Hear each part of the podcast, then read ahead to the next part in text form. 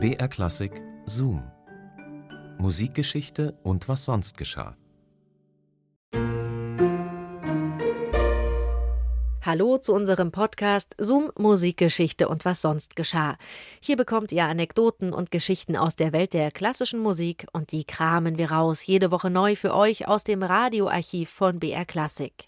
Ich bin Christine. Ernest Chanson. Diesen Namen, den liest man jetzt nicht allzu oft in Konzertprogrammen, obwohl er durch seinen Tod und durch die Umstände um seinen Tod ziemlich lange in den Köpfen der Menschen geblieben ist. Und obwohl er als Wegbereiter des Impressionismus gilt.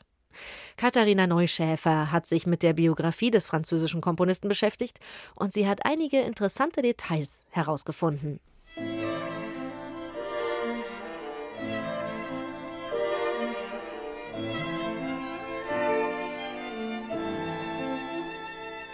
Vielleicht noch etwas Ultramarin dazu. Nicht viel, nur eine Spur. Dann mischen. Genau.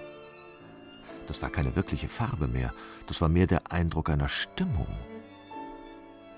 Zufrieden tupfte Ernest Chanson Farbpunkte auf die Leinwand.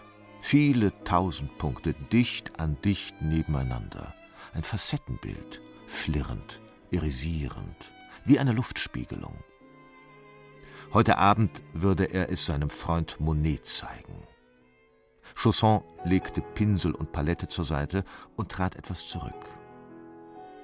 Von der Idee her müsste Musik genauso sein wie dieses Bild. Ein Ganzes aus unendlich vielen Schattierungen, ein Schwarm aus Tönen, zusammengehörig, aber jeder für sich doch ungreifbar.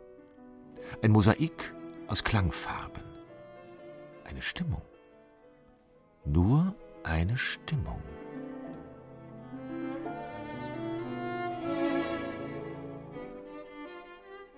Chausson spürte Musik in sich, Harmonien, Linien, Klänge. Er musste nach draußen ins Licht, in die Natur, zur Quelle aller Kunst. Er eilte in den Schuppen hinter dem Haus und holte sein Fahrrad hervor. Er krempelte die Hosenbeine hoch und folgte seinem Schaffensdrang hinein in diesen sonnigen Juninachmittag. Eine rasante Fahrt, Landschaften wie grüne Striche, Blumen nur ein Punktemeer, Sonnenflecken wie Gefühle, hell und dunkel, warm und kalt, Geräusche, Stimmen, weit, nah, weg. Er selbst konstant, das andere flüchtig. Vorbei, immer schneller, dann der Berg von Limay. Ein Fliegen fast nach unten, windig, leicht, die Kurve eng, ein Schlingern. Eine Mauer.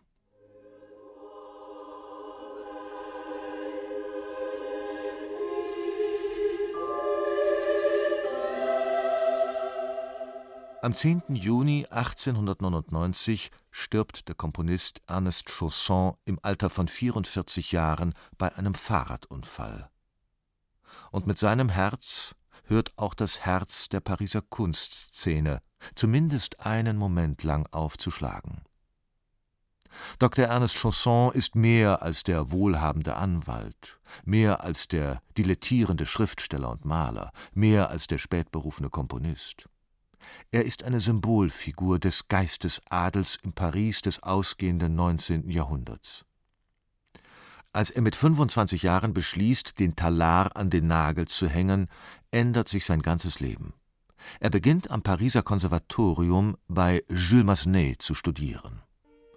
Als er den erhofften Prix de Rome für seine Komposition L'Arabe nicht bekommt, verlässt er die Hochschule wütend und ohne Abschluss.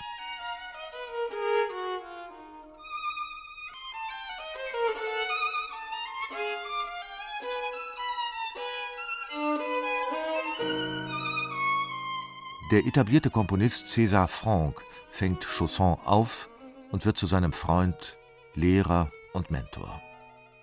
Weil er finanziell unabhängig ist, kann Chausson fortan das Leben eines Bohemians führen. Er komponiert und konzertiert als Pianist. Er malt, schreibt und sammelt Kunst. Und Paris wird auf ihn aufmerksam. Er wird eingeladen und herumgereicht, besucht Künstlertreffs, wird vorgestellt, und es dauert nicht lange, bis er selbst ein Teil der Pariser Szene ist. In seinen bald legendären Salons trifft sich die geistige Elite Frankreichs. Maler, Denker, Dichter und Komponisten. Allein zu seinem engsten Freundeskreis zählen Mallarmé und Ivan Turgenew, Claude Monet und die Komponisten Gabriel Fauré, Claude Debussy und Isaac Albéniz. Man musiziert, diskutiert und führt neueste Werke im kleinen Kreis auf. Chausson selbst aber bleibt meistens Zuhörer.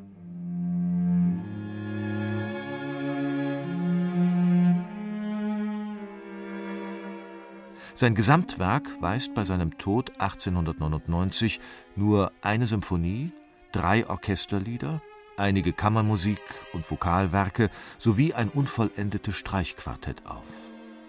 Ein möglicher Grund dafür, dass der Komponist Ernest Chausson zunehmend in Vergessenheit geriet. Und das, obwohl er als stilistisches Bindeglied die Kluft zwischen Romantik und Impressionismus überbrückt. Künstlerisch nimmt Chausson die Strömungen seiner Zeit auf und verwandelt sie in seine ureigenste Tonsprache. Er unternimmt Reisen nach Bayreuth, um Wagners Opern, vor allem aber seine Harmonik zu studieren, bezieht sich auf die Technik seiner Lehrer Franck und Massenet und arbeitet sämtliche Einflüsse seines kulturellen Umfelds in Musik um.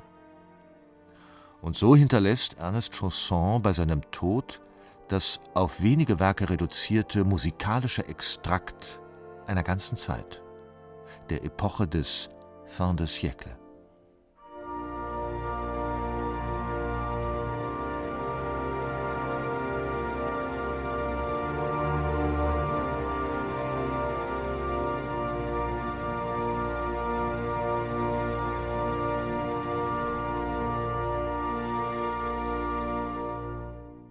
Zoom, Musikgeschichte und was sonst geschah, gibt's immer samstags neu in der ARD-Audiothek und natürlich überall dort, wo es Podcasts gibt.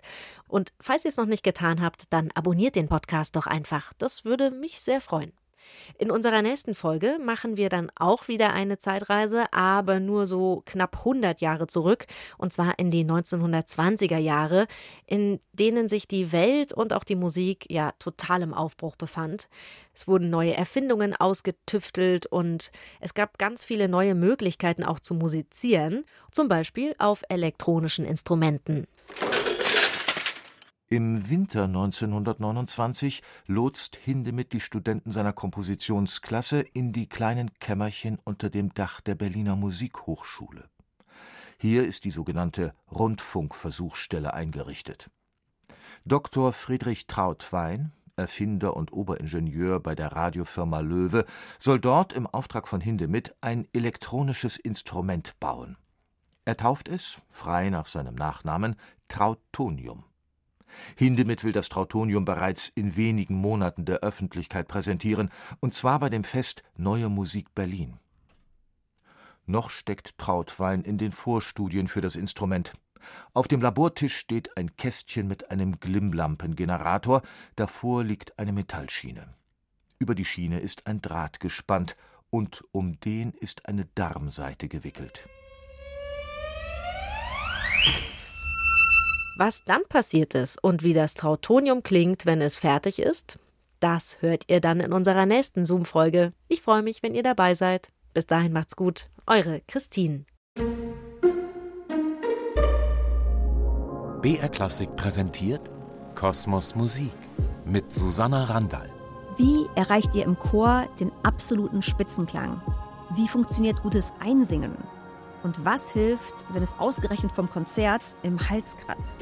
Hallo, ich bin Susanna Randall und zurück mit der zweiten Staffel des Wissenspodcasts Kosmos Musik. Diesmal tauche ich tief ein in die Sphären des Singens. Ich singe in meiner Freizeit leidenschaftlich gerne, ob im Chor oder einfach unter der Dusche. Und als Wissenschaftlerin möchte ich verstehen, wie unsere Stimme eigentlich funktioniert, wie sie den Klang im Chor beeinflusst aber auch, wie die Corona-Pandemie unser Verhältnis zum Singen verändert hat. Wenn auch ihr mehr über Singen wissen wollt, dann seid ihr bei diesem Podcast genau richtig. Kosmos Musik, Staffel 2, Chor Singen. Der Wissenspodcast von BR Klassik. Gibt's in der ARD Audiothek und überall, wo es Podcasts gibt.